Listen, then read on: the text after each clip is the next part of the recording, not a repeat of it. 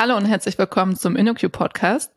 Heute mal wieder mit einer Ausgabe zum Thema Women in Tech. Ich habe nämlich eine davon heute bei mir hier im virtuellen Podcast Studio. Und zwar ist das die Christina. Hi Christina. Hi Stefanie.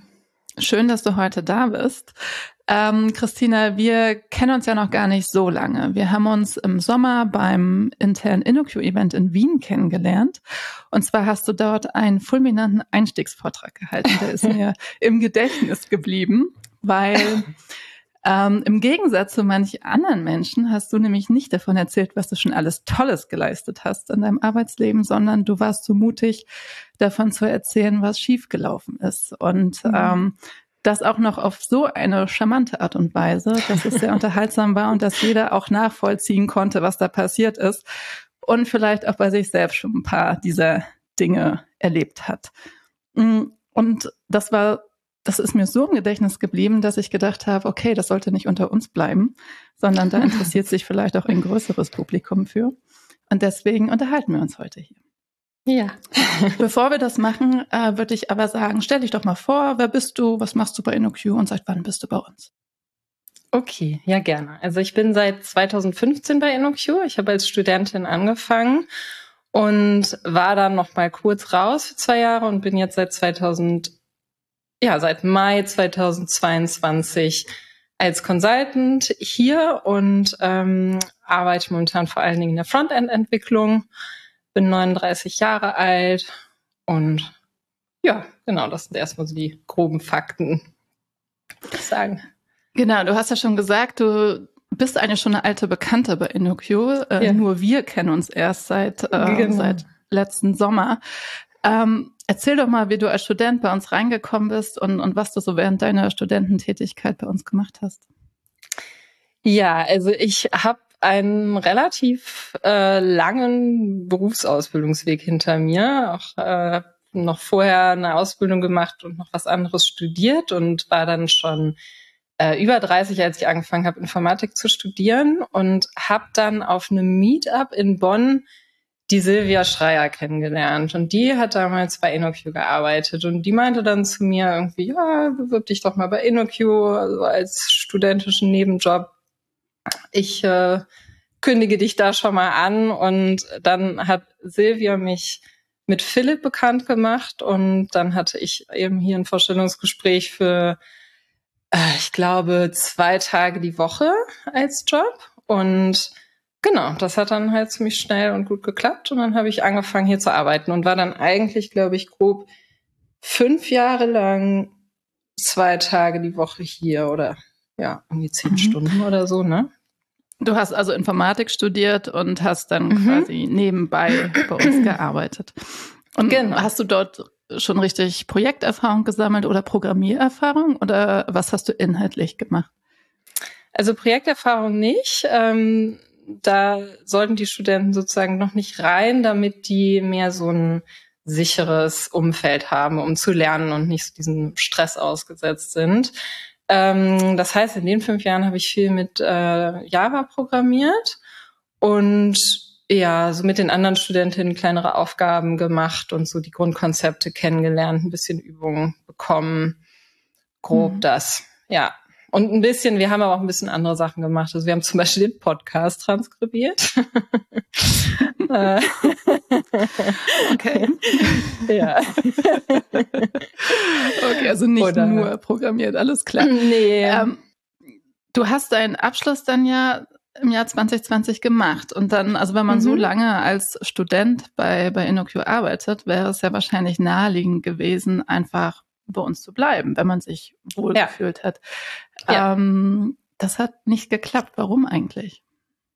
Also wohlgefühlt habe ich mich auf jeden Fall. Ich hatte auch immer schon Freunde hier in der Firma. Also das war menschlich immer super. Aber ähm, ja, ich habe nach dem, nach dem Abschluss gedacht, dass ich vielleicht auch noch ein bisschen mehr meine sozialen Skills nutzen will und habe dann so verschiedene Optionen neben dem reinen Programmierjob erwogen. Und das hat dann halt damals einfach nicht so gepasst. Und dann habe ich deswegen mich erstmal woanders umgeguckt und bin dann eben letztlich in einer sehr aufregenden Phase gelandet. Genau, da kommen wir gleich noch zu. Ja, ja. Du, du wolltest, glaube ich, mehr so in Richtung äh, Projektmanagement oder ähm, ja, genau. bei uns nennen wir das P-Sternchen-Rolle, ne? Also die, mhm. diese Rollen, die diese Softwareprozesse begleiten und helfen aufzusetzen. Ja, genau. ja, genau. Also das hatte ich mir irgendwie überlegt, dass das äh, eher meinen Talenten entspricht oder mir auch mehr Spaß machen könnte. Letztlich hatte ich aber einfach viel zu wenig Erfahrung, also eigentlich gar keine in dem Bereich. Und ich habe auch mittlerweile so den Eindruck, dass man eigentlich normalerweise erst ein paar Jahre Projekterfahrung als Entwicklerin, Entwickler sammeln sollte, bevor man dann eben in so eine Vier-Sternchen-Rolle geht. Und ja, Genau. Also von daher war es auch, äh, also im Endeffekt ist ja immer alles gut, wie es gekommen ist. Ne? Und ähm, mhm. ja, ich bin dann sozusagen wieder auf den rechten Pfad zurückgekommen und habe gemerkt, ich möchte doch gerne entwickeln und nur entwickeln und habe das jetzt zu dem Projektmanagement auch erstmal ad acta gelegt. Also das ist gerade irgendwie gar nicht mehr aktuell für mich. Okay. Und du, du hast dann außerhalb von InnoQ nach einer Entwicklerin-Position gesucht. Ja, genau. Also ich habe eigentlich nach einer Junior-Entwicklerstelle gesucht, ähm, weil das ist genau das, was ich war. Und ähm, habe dann, also ich hätte mich bei einer Webagentur in Köln beworben und da, die meinten aber, ich hätte noch nicht genug Erfahrung. Es, die sind auch relativ klein und sind dann darauf angewiesen, dass jeder wirklich viel, viel beitragen kann. Ne? Die haben nicht so die Kapazität, um jemanden da noch so zu begleiten. Und die haben mich dann, haben dann aber einen Kontakt hergestellt zu einem Start-up und da habe ich dann angefangen zu arbeiten und habe gleichzeitig auch noch ähm, bei einem Freund in seinem Startup angefangen. Also ich habe im Grunde in zwei Startups gleichzeitig gearbeitet was man als Junior halt so macht. ja, also, es ist auch so, dass ich noch weiß, dass vorher eine Freundin zu mir meinte, so, uh, Christina, Startup, da habe ich aber Sachen gehört, bist du dir sicher? Und das ist halt so typisch ich, dass ich dann denke, so, ja, wie schlimm kann es denn sein? Ja, das mache ich jetzt mal, das wird schon cool werden. Und jetzt mittlerweile bin ich diejenige, die, wenn jemand sagt, ich fange im Startup an, immer sagt so, okay, Moment, lass uns mal kurz sprechen, ob das denn noch zu dir passt. Ja, du hast ja nun wirklich einige Erfahrungen in, in Startups gesammelt. Erzähl doch ja. mal kurz, du wolltest als Junior-Entwicklerin in diesem Startup anfangen. Und was mhm. war das denn tatsächlich für eine Stelle? War das eine Juniorstelle? Ja, nein. also, also es war so, dass ich ähm, natürlich vor, also was heißt natürlich, aber ich habe schon ehrlich gesagt, was mein Skill-Level ist, weil ich das irgendwie wichtig finde, dass da beide Seiten klar Bescheid wissen. Und das war auch okay. Ähm, aber im Endeffekt war es dann so, dass ich mich ja quasi als Head of IT wiedergefunden habe, weil ich halt die einzige Informatikerin war in einem, ich glaube, ungefähr zehnköpfigen Team. Und alles machen musste, was auch nur im entferntesten mit Informatik, Programmieren, Webseite etc. zu tun hat. Und das halt also eine völlige Überforderung war.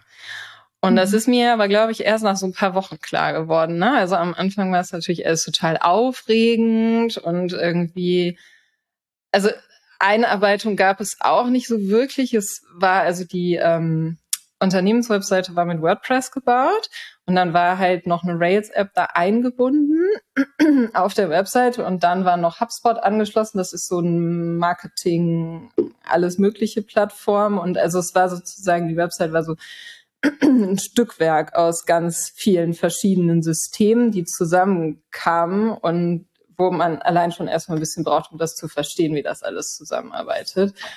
Und ähm, dann genau dieses WordPress-System, da hieß es dann, ja, hier, die und die hat das dann mal irgendwie aufgesetzt. Du kannst die fragen, wenn du Fragen hast, aber eigentlich musst du dich erstmal alleine einarbeiten. Und das habe ich dann auch getan. Ähm, nur das Problem war eben wirklich, wenn eine Frage aufkam, so Christina, das musst du selber rausfinden. Vielleicht kannst du irgendwie im Internet irgendwelche Gruppen finden, wo du was fragen kannst oder so. Aber auf jeden Fall nicht im Kollegen. Oder Dr. Google, ja. Oder Dr. Google, genau. Also das war natürlich auch gut. Das habe ich wirklich gelernt. Also Selbstständigkeit habe ich gelernt. weil ich davor sehr dazu tendiert habe, immer sofort jemanden zu fragen. Ähm, ja, Genau, aber, aber es fehlte schon so, so ein Team, was dich, also man, man hat ja, ist ja nicht unnormal, ne? Als Junior hat man einfach Fragen äh, als als Neuling ja. und wenn dann keiner ja. da ist, äh, der einem da helfen kann, das ist erstmal ja. Genau. Ja. Ähm, ja. Was hat das denn mit dir gemacht? Warst du dann am Anfang ähm, in so einer Art Dauerstress, im Angstmodus oder, oder wie hast du dich damit gefühlt? Ja, auf jeden Fall. Also ich war definitiv die ersten Wochen die ganze Zeit in so einem Angstmodus und ähm, es muss natürlich im Startup auch immer alles schnell, schnell gehen und ähm, man hat ja als Berufsanfänger auch einfach noch nicht so diese Kompetenz zu sehen, also man kann sich nicht so einordnen. Mittlerweile kann ich mich besser einordnen, wo stehe ich im Vergleich zu anderen und in was wird so von mir erwartet. Und das wusste ich nicht. Und dann habe ich die ganze Zeit gedacht, ich bin bestimmt viel zu langsam mit allem und egal welche Aufgabe ich habe, ich habe mich halt immer total beeilt. Und das ist natürlich auch schon ungünstig, weil man dann ungenau wird, wo wir mhm. später noch mehr zu hören werden. Und ähm, ja, das war nicht schön. Andererseits auch ein bisschen normal, glaube ich, beim Berufseinstieg, ne, dass man ja ein bisschen Angst hat. Das stimmt, aber normalerweise hat man wahrscheinlich so einen Sparringspartner, ne, mit dem man mal so ein paar Dinge ja, äh, durchspielen ja. kann, bevor man auf irgendeinen Knopf drückt und irgendwie ja, das Go geht. Genau, so, ne? genau, genau. Apropos. Go geben, ähm, das sind ja auch so ein paar Sachen passiert, die, die jetzt nicht so geil waren, ne? Ähm, so ja. im Nachhinein betrachtet. Äh, Erzähl doch mal, was da so passiert ja. ist. also das erste Schlimme war, also ich, ich weiß noch, wie ich, als ich eingestiegen bin, äh, zu einer Freundin gesagt habe, okay, also das Schlimmste, was passieren könnte, wäre ja eigentlich, wenn ich die Webseite lösche von dem Unternehmen, weil da war auch ein Buchungssystem drauf, also das, die war wirklich lebensgebend für das Unternehmen. Und ähm, genau das ist dann passiert. Also manchmal tritt der Worst Case dann eben doch ein. Ähm, ich habe nämlich, also wir hatten, wir hatten über Wochen, also der Designer und ich, wir haben eng zusammengearbeitet und also er hat das Design gemacht für die Website und ich habe es halt technisch umgesetzt. Und wir hatten wochenlang ein neues Design umgesetzt. Und das war so eine ähm, Umgebung, also wir hatten eine Staging-Umgebung und eine Produktionsumgebung. Auf der Staging konnte man die Änderungen einpflegen und dann konnte man die rüberschicken, synchronisieren mit der Live-Umgebung und dann ist es sozusagen live im Internet gewesen. Und das ist ja eigentlich erstmal total gut und sicher. Und auf der Staging waren dann halt die Designänderungen umgesetzt. Und dann, frag mich nicht mehr, wieso das so war, aber das war auf jeden Fall nicht mein Fehler. Ich sollte einen Benutzer löschen ähm, in WordPress, also einen Admin in WordPress. Mhm. Und dann habe ich das gemacht und ich weiß noch, dass ich mich total gefreut habe über diese Aufgabe, weil es irgendwie was ist, was man extrem schnell und easy erledigen kann und sich produktiv fühlt. Und dann mhm. habe ich irgendwie so, also ich war es halt auch gewohnt, dass ich oft Dinge, Entscheidungen treffe, obwohl ich nicht genau verstehe, was ich da gerade mache. Ne? Das muss man noch dazu sagen, weil das halt Alltag da war. Es ging nicht anders. Und dann kam halt habe ich auf Löschen geklickt und dann kam halt irgendwie die Frage, möchten Sie diesen Benutzer mitsamt seinen Inhalten löschen? Und ich habe halt gedacht, ja, Adresse, Telefonnummer, keine Ahnung, kann alles weg. Okay, so, Aufgabe erledigt, wunderbar.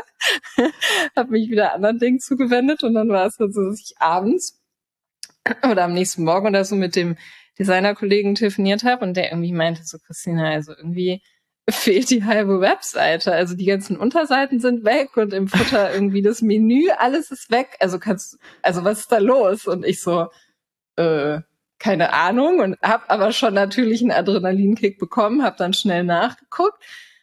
Stimmte, ne? War irgendwie alles weg. Und dann habe ich schon so gedacht, oh Gott, du lieber Gott, okay, das kann ja eigentlich nur was mit mir zu tun haben. Aber es darf nichts mit mir zu tun haben. Und dann bin ich halt in die Recherche gegangen und habe halt irgendwie, weiß ich nicht mehr, also irgendwie kam ich zu dem sicheren Schluss, ich kann damit nichts zu tun haben und habe dann halt dann noch irgendwie, irgendwie habe ich dann gemerkt, dass da einige Artikel gelöscht worden waren und habe dann halt auch noch so selbstgefällig irgendwie gedacht, so mein Gott, manche Leute, man muss ja auch mal ein bisschen nachdenken, bevor man irgendwie was löscht und man kann doch nicht hier einfach so Sachen machen. Aber gut, dass ich nicht dafür verantwortlich Ich bin diese arme Person. Und ja, dann irgendwie so ein paar Stunden später, irgendwas ist passiert, auf jeden Fall ratterte es dann so langsam in meinem Gehirn und dann kam die Erkenntnis, okay, das war dieser Benutzer, den du gelöscht hast und die Inhalte waren halt alle Unterseiten, die dieser Benutzer jemals angelegt hatte. Also es waren wirklich nicht nur viele, Telefonnummer und E-Mail-Adresse. Nee. äh, es war echt zwei Drittel der Website und diese Seiten. Also das ist in WordPress ist es schneller gemacht, als wenn man es jetzt in HTML schreibt, aber es ist trotzdem nicht so schnell gemacht und wir hatten einfach auch und jetzt kommt nämlich der springende Punkt, kein Backup. Also das war auf der Produktionsumgebung, dass das gelöscht wurde. Mhm. Und das Blöde war jetzt, ich weiß nicht, ob das jetzt zu kompliziert ist, aber auf der Staging waren die Designänderungen und auf der Produktionsebene mussten wir dann das Backup einspielen, um diesen Benutzer wieder zu kriegen. Haben damit aber, also nee, oder irgendwie verwechsel ich gerade beides also auf jeden Fall war es dann so, dass wir quasi entweder den Benutzer zurückkriegen konnten und dann waren alle Designänderungen weg oder das andere. Und dann mussten wir halt Pest oder Cholera. alles genau Pest oder Cholera.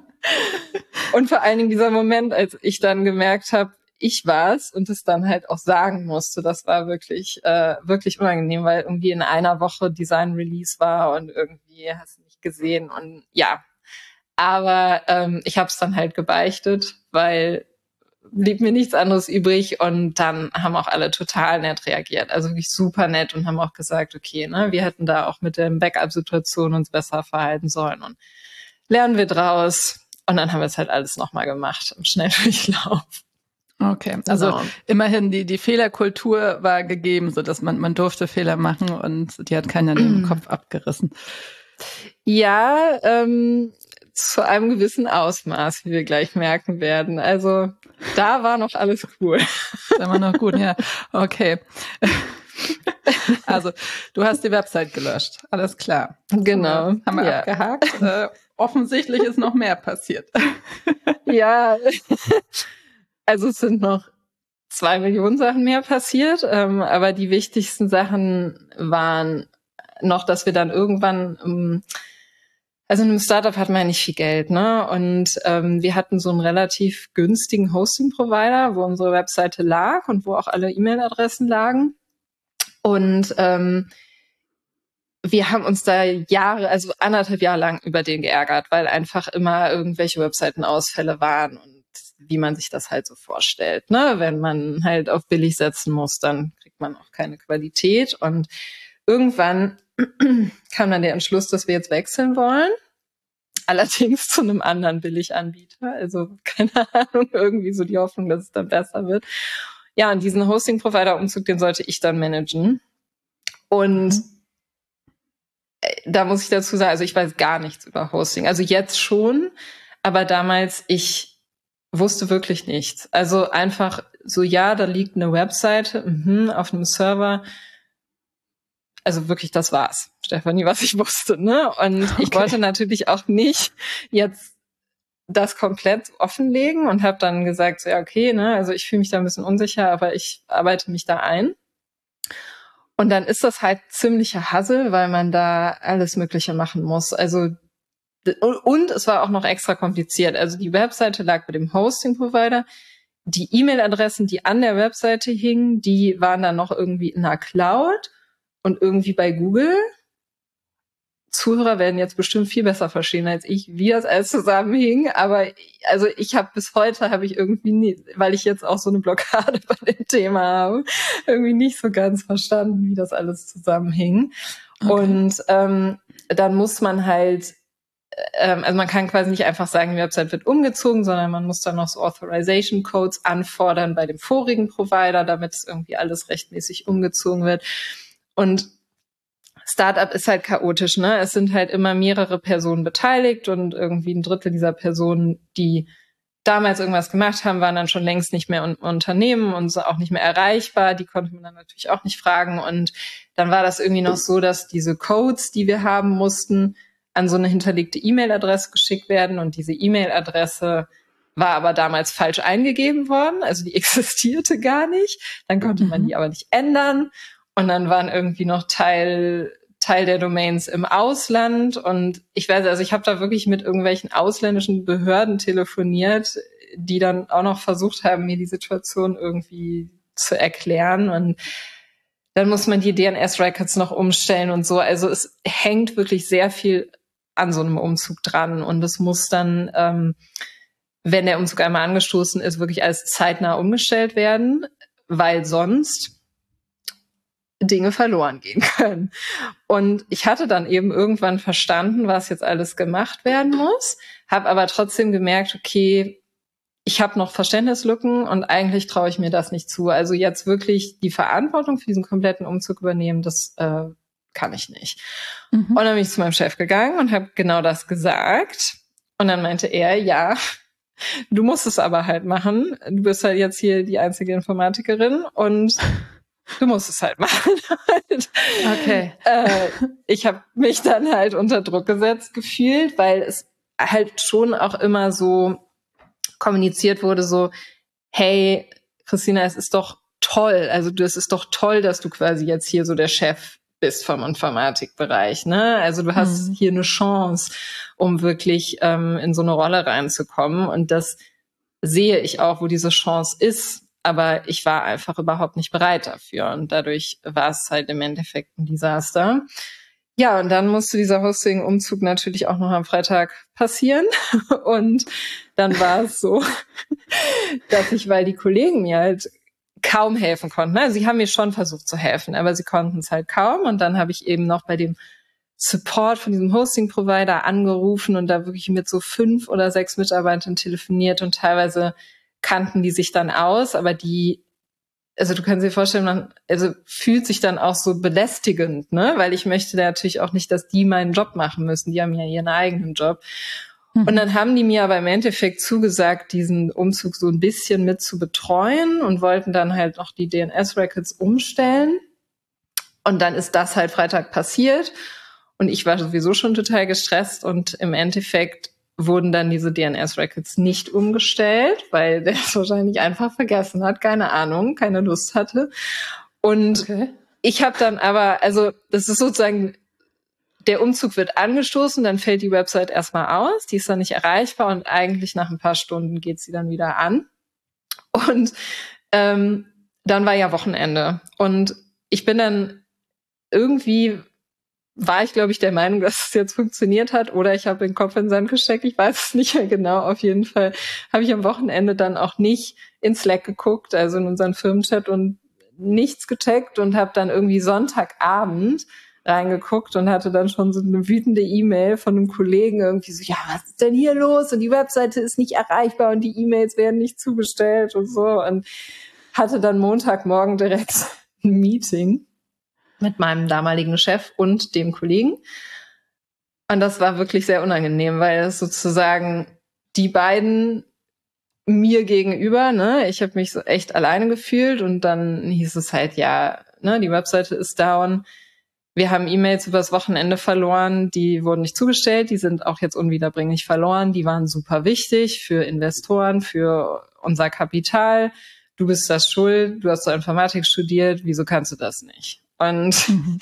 das war ein sehr schlimmer Moment für mich. Also ich, ja. weil ich das erstmal alles angenommen habe, ne? weil ich überhaupt nicht, ähm, ja, wie gesagt, ich konnte mich selbst nicht einschätzen. Mittlerweile kann ich es ganz anders bewerten, weil ich natürlich jetzt auch hier bei InnoQ mit ganz vielen Kollegen geredet habe und dann auch von Freunden, Informatikerfreunden erfahren habe, dass die schon ganze Datenbanken gelöscht haben aus Versehen und weiß ich nicht, so Sachen, wo man als Anfänger denkt, das passiert niemandem und eigentlich passiert es halt allen ähm, irgendwann mal.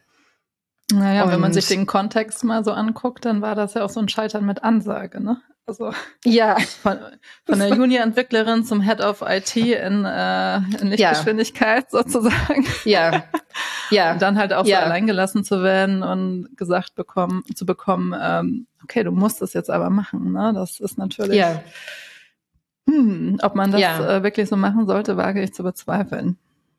Ja, ich glaube, dass ähm, die Kollegen, also sie sind alle total nett gewesen. Ne? Also wir hatten ein gutes Verhältnis und das war natürlich auch für meinen Chef eine totale Stresssituation, weil da echt Dinge verloren gegangen sind, die für ihn wichtig waren. Und er war natürlich dann auch total emotional und ich war emotional und alle waren emotional und keine Ahnung. Aber ähm, ich glaube, die würden das auch nicht nochmal so machen, weil es ja. einfach, ein, klar, ein Berufsanfänger, also das funktioniert halt einfach nicht.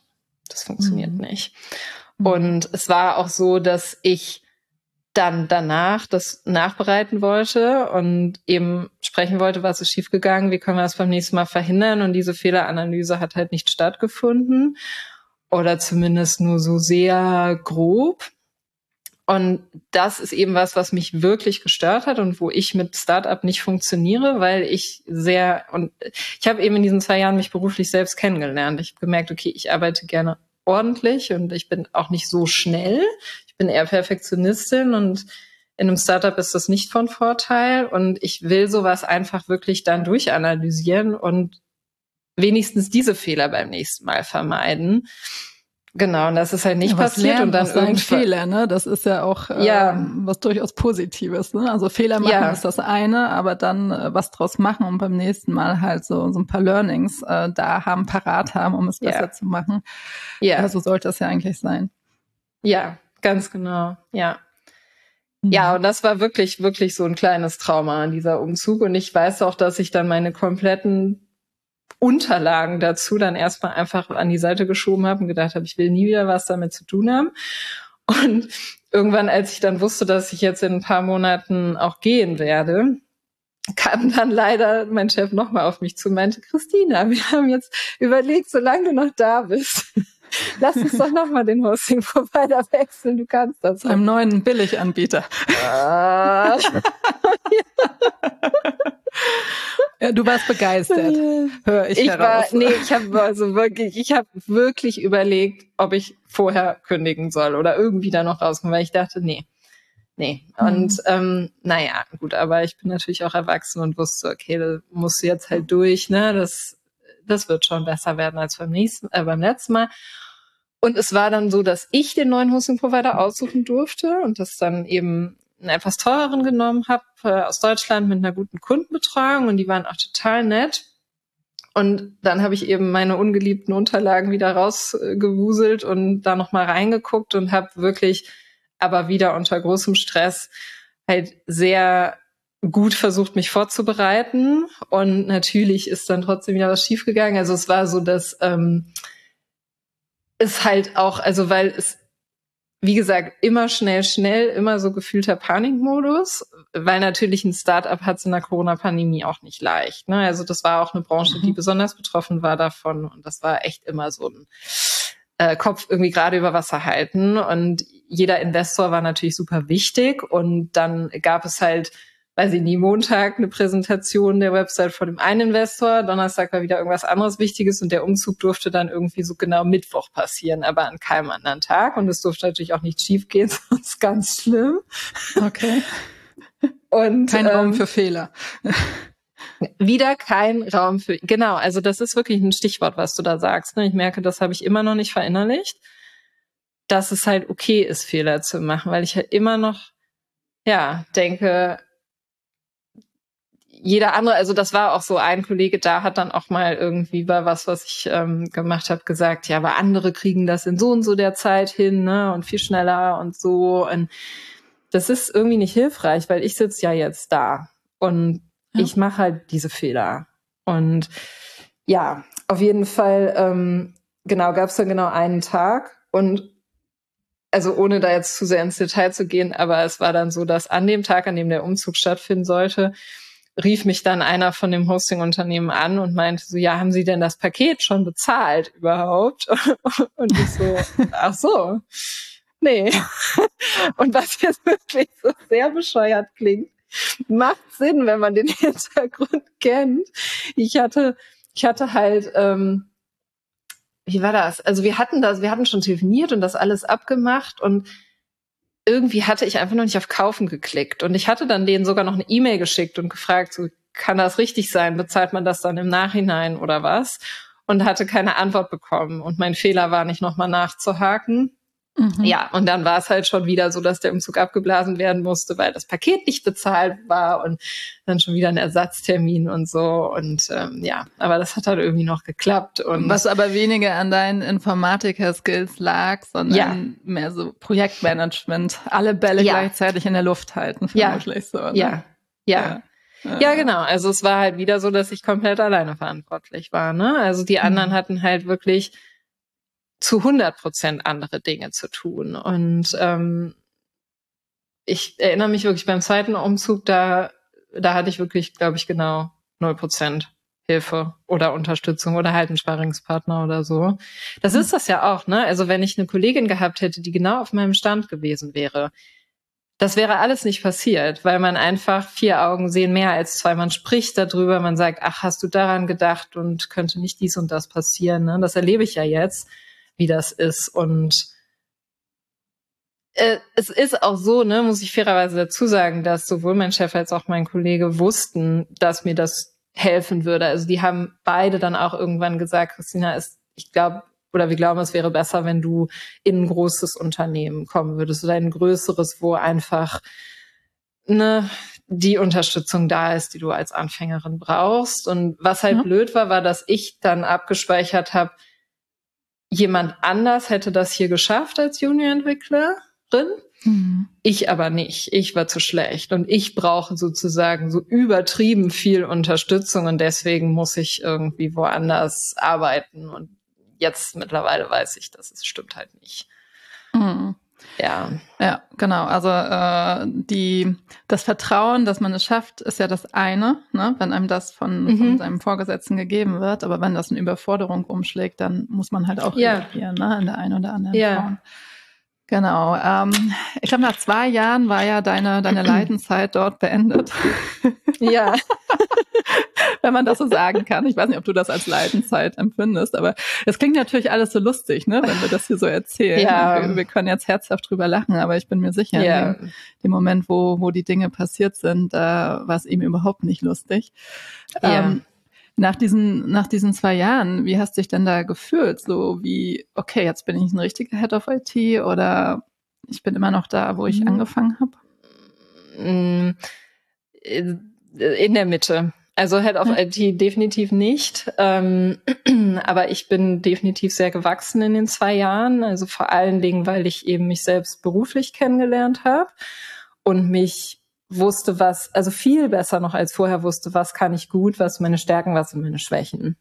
Mhm. Und was ist mir wichtig in einem Job? Was ist mir wichtig, ähm, wie ich einen Job machen will? Also das ist natürlich ein jahrzehntelanger Prozess. Ich werde da ja immer mehr dazu lernen, aber da hatte ich schon eine wesentlich bessere Vorstellung dann. Und ähm, ich war aber trotzdem, weil es eben so ein bisschen IT-Mädchen für alles mäßig war, habe ich im Programmieren nicht so viel Erfahrung sammeln können in den zwei Jahren und wusste aber, ich möchte jetzt einen Job als Webentwicklerin haben, möchte jetzt halt nichts mehr mit Hosting machen, nichts mehr mit Google Analytics machen, nichts mehr mit WordPress machen, sondern wirklich programmieren und musste da dann schon, also sozusagen in den letzten Monaten meines Jobs in den Startups habe ich dann abends privat noch mit Unterstützung von außen mich nochmal so richtig auf die Schulbank gesetzt und nochmal, ähm, ja, mit Node.js, JavaScript und so ein Projekt gemacht oder mehrere eigene Projekte und da nochmal meine Fähigkeiten vertieft und verbessert, mhm. um mich halt bestmöglich vorzubereiten, weil ich nämlich da schon wusste, ich will unbedingt zu InnoQ zurück. Und okay. bei mir ist das auch so, wenn ich mir was in den Kopf gesetzt habe, also ich habe das halt relativ bald schon gemerkt. Also so spätestens ein Jahr, ein Jahr nach Berufseinstieg wusste ich, okay, ich will zu InnoQ zurück. Das war es eigentlich immer. Es gibt einfach auch keine, also ich habe, ich bin ja schon 39, ich habe schon einige Jobs gemacht in meinem Leben und ich habe nie mich in der Firma so wohl gefühlt wie bei InnoQ, noch nie so viele Freunde auch gefunden und es stimmt einfach irgendwie alles, ne? Und dann habe ich halt alles auf diese Karte gesetzt und habe mich auch nirgendwo anders beworben, weil ich wusste, das ist jetzt alternativlos und das muss jetzt klappen. Und ich werde jetzt so lange üben, bis ich einfach bei Ihnen einen Job bekomme.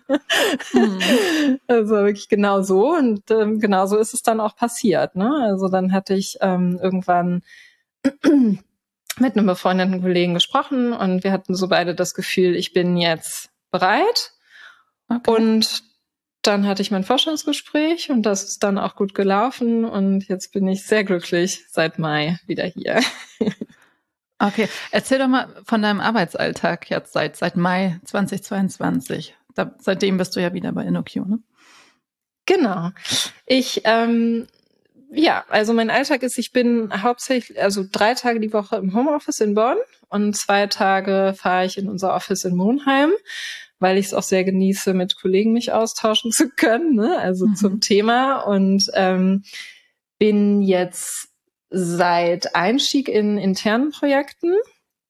Ähm, genau, bin gerade dabei, eine typische äh, Webanwendung mit zwei Kollegen zu erstellen. Das ist auch wieder, ähm, das ist jetzt TypeScript und Dino Umfeld und es ist quasi eine App, für die Mitarbeiterzufriedenheit. Also die gibt es schon länger intern und wir setzen die aber gerade nochmal neu auf. Und dieses interne Projekt hilft mir halt gerade auch sehr viel zu lernen, also viel ähm, auch von meinem Kollegen zu lernen, der schon wesentlich mehr Erfahrung hat als ich und dann halt demnächst in das erste äh, Kundenprojekt, Kundenprojekt zu kommen. einzusteigen, ja. Das heißt, du bist genau. erstmal, also anders als in deinem Startup, bist du auch erstmal in einer Umgebung, wo du durchaus lernen darfst und äh, Feedback ja. bekommst zu dem, was du tust.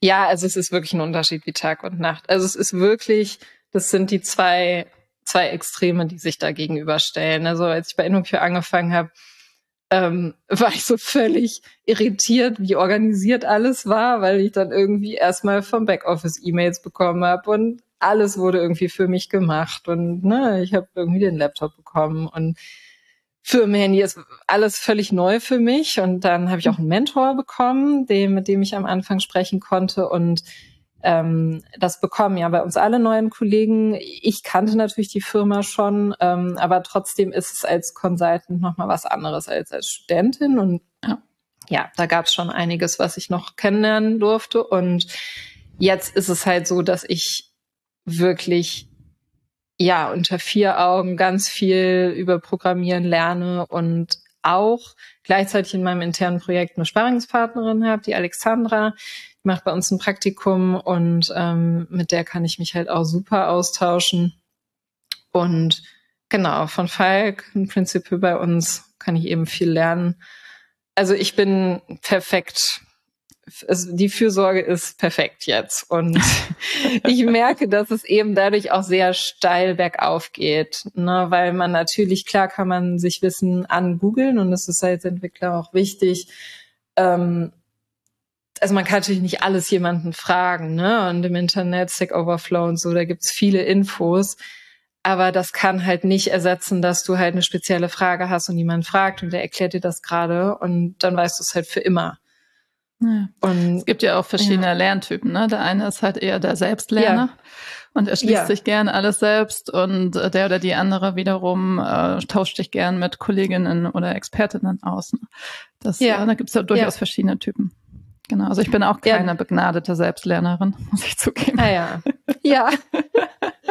das kann ich sehr gut verstehen. Also ja. ich hatte auch damals überlegt, ob ich ähm, mir das Studium sparen soll, ähm, weil das natürlich viel Zeit kostet und mich auch viel Geld gekostet hat. Mhm. Ähm, und einen Quereinstieg wage. Und ich bin wirklich froh, dass ich es nicht gemacht habe, weil ja, ich eben auch doch nicht so die, die Autodidaktin bin. Also in manchen Sachen schon mehr, ähm, aber nicht beim Programmieren irgendwie. Mhm. Und ich glaube, dass es auch durchaus, also ich will gar nicht sagen, dass es nicht andere Anfänger geben würde, die in so einem Startup besser zurechtkommen würden. Ne? Also es gibt es ganz bestimmt. Ähm, ja, aber mhm. für mich war das in mehreren Hinsichten nichts. Genau, aber trotzdem, du hast das ja schon gesagt, die, die Zeit in diesem Startup, die zwei Jahre, das war jetzt keine vergeudete Lebenszeit nee. in dem Sinne, sondern du hast ja ganz viel über dich gelernt. Was, was sind denn so die, die größten Lessons oder was würdest du ähm, vielleicht auch Frauen oder Menschen allgemein äh, raten, wenn die aus so einer Umgebung kommen? Ähm, worauf soll man denn achten, äh, wenn man als Alleinkämpfer in einem Unternehmen ist? Vermutlich irgendwie recht schnell auf ja darauf hinweisen, wenn man was nicht kann, so die rote Flagge heben, ja. oder? Ja. Also was ich definitiv sagen würde, ähm, also wenn ich das jetzt noch mal machen müsste, ich würde diesen Hosting-Umzug nicht mehr machen. Ich würde mich einfach weigern und ich würde es vor allen Dingen auch nicht freitags machen. Also da wirklich auf das Bauchgefühl, auf die Intuition hören und wenn man eben weiß, das ist jetzt sehr wichtig und ich kann dafür die Verantwortung nicht übernehmen, dann einfach darauf beharren und dann sind halt alle sauer. Aber so sind ja auch alle sauer gewesen. Ne? Also das dann einfach auch aushalten, dass mhm. andere Menschen das vielleicht nicht immer toll finden, was man so macht. Und so, ja, wirklich sich klar machen, dass man bestimmte Dinge einfach selbst am besten einschätzen kann. Und ähm, ich glaube, die eigene Kompetenz gehört da schon oft dazu. Also ich meine, viele neigen zum Imposter-Syndrom. Ich bin davon auch nicht ausgenommen und ähm, manchmal ist es wichtig, sich mehr zuzutrauen, aber manchmal eben auch nicht. Ne? Wenn alles in einem Nein sagt, dann ist es auch Nein. Und Genau, ja. dann ist die innere Stimme äh, tatsächlich, äh, die ist was wert, ja. ne? beziehungsweise die zählt, ja. ne? Die hat nicht ganz Unrecht in dem Falle dann. ja, auf jeden Fall. Und was halt, finde ich, auch sehr wichtig ist, ähm, dass man sich klar macht, wenn man aus dem Informatikstudium kommt, dann kann man halt nicht alles. Ne? Also man, das ist normal, dass man das nicht alles kann. Und es ist normal, dass man die Praxis im Berufsalltag ähm, sammeln muss. Es ist normal, dass man am Anfang als Berufsanfängerin nicht also irgendwie nichts weiß. Und das ist okay, das zu lernen. Und das ist auch okay, dafür zwei, drei, vier Jahre zu brauchen. Und ich meine, gut, mhm. bis man im Programmieren Praxis bekommt, das höre ich jetzt selber ständig. Das dauert halt zehn Jahre oder länger. Ne? Und es ist wirklich, ich finde es gefährlich, weil oft also wir versuchen ja immer alle Frauen in die IT zu bekommen und es wird halt viel kommuniziert, das ist halt eigentlich gar nicht so schwierig und du kannst einfach nur dieses Bootcamp machen, drei Monate, dann kannst du als Entwicklerin anfangen. Und ich weiß von mir und von vielen Gesprächen mit anderen Frauen, dass das dann eben ganz viel Unsicherheit auslöst, ne? weil man dann denkt so, ja, wieso kann ich das denn jetzt noch nicht nach drei Monaten? Da bin ich wohl nicht talentiert genug. Mhm. Und ja, aber die Kollegen, die teilweise seit sie sechs sind, programmieren und äh, super viel ihrer Freizeit daran investieren, die sind dann besser, weil die einfach zehntausende Stunden mehr investiert haben. Und wenn man selbst das macht, dann ist man halt auch an dem Punkt. Das kann man so schnell nicht ja. aufholen, ne? diesen Wissensvorsprung. Nee. Und vor allem ja. auch die, wahrscheinlich die sichere Anwendung des Handwerkszeugs, so, ne? Also das, ja. äh, die Theorie, das genau. theoretische Wissen, wie etwas funktionieren sollte, ist das eine, aber dann wirklich ja. äh, pro Fall auch richtig anwenden, ähm, das ist wahrscheinlich nochmal was anderes. Ja. Genau, du musst halt wirklich üben, üben, üben. Also das ist was, was ich halt leider während des Studiums nicht genug gemacht habe und deswegen eben jetzt sehr investiere und ähm, es ist auch wirklich wichtig, das muss ich auch immer noch lernen, zu sagen, wenn man irgendwas nicht versteht. Weil, also ich sage jetzt Mann, weil ich weiß, dass es super vielen so geht, dass man sich dann nicht traut, das zu sagen und dann denkt, ah, da muss das jetzt irgendwie gerade noch so kaschieren und dann google ich's und dann verstehe ich's. Mhm. Aber nee, also ich habe jetzt irgendwie gestern habe ich mehrere Stunden investiert, um einfach eine Funktion zu verstehen und habe dann mal dem Falk geschrieben, okay, ich verstehe es nicht. Also ich verstehe es einfach nicht. Und dann meinte ja. er so, ja, es ist kein Problem, lass uns doch noch mal zusammen drüber gucken. Und jetzt musst du aber dranbleiben. Und Christina, ne, du musst einfach dieses Handwerk beherrschen lernen. Und das ist normal. Und mach einfach weiter. Und sowas, das wäre echt, das gab es ja gar nicht in der Startup-Zeit. Und das wäre wirklich Gold wert gewesen weil ich schon ja. merke, dass Nicht-Informatiker sehr dazu tendieren, oft, ich will nicht pauschalisieren, ähm, zu unterschätzen, was dahinter steckt. Weil die dann denken, ja, aber dann machst du doch mal einfach das. Und wenn ich dann mit Informatikern rede, dann sagen die alle, ja, nee, machst du nicht mal einfach das. Und es ist normal, dass was schief geht. Und es ist normal, dass du überhaupt nicht sagen kannst. Also ich wurde zum Beispiel im Startup immer gefragt, hier diese Aufgabe, bis wann hast du die fertig? Und ich so, keine Ahnung, zwischen drei Stunden und einer Woche. Äh, wie? Wieso kannst du das denn nicht besser sagen? So, ja, ich kann das halt nicht besser sagen, weil als Informatiker weiß man, schon beim Setup geht meistens irgendwas schief und dann kommt wieder irgendein Fehler. Computer macht einfach nie das, was man will und ähm, Ne, das da ist halt hinzu kommt noch, dass es ja auch sowieso das Schwierigste überhaupt ist, so Zeitaufwände abzuschätzen. Ne? Und schon gar nicht, wenn ja. man nicht den ganzen Scope versteht. So, ne? ja. ja, genau. Das ist ein gutes Stichwort, genau. Wenn man, mhm. genau, das war nämlich auch mein Problem, ja. Ja. ähm, genau, aber wir haben ja jetzt tatsächlich, wir haben ja nicht nur darüber geredet, äh, was schiefgegangen ist, sondern tatsächlich auch, was die Learnings daraus waren. Das ist ja, ja. Ne, haben wir schon gesagt, ist ganz wichtig. Ähm, von daher hoffe ich, dass wir hier mit einer auf einer positiven Note aus diesem, auf jeden diesem Fall. Podcast rausgehen. Und ich denke, äh, jede oder jeder kann sich damit identifizieren, was, äh, was dir da passiert ist. Ähm, jeder hat schon mal so ein Fehl erlebt. Ähm, von daher äh, ja. cool, dass man so ja, dass ich mit dir so locker darüber sprechen konnte. Das äh, hat, man, hat man nicht mit jedem. ja, ja. Also ich versuche das tatsächlich auch jetzt noch stärker zu machen, seitdem ich so, also bei meinem Einstiegsvortrag war ich noch unsicher, ob ich wirklich sagen soll, was ich alles kaputt gemacht habe in meinem vorigen Job, weil ich dachte, da will mich doch mhm. niemand mehr im Projekt haben danach.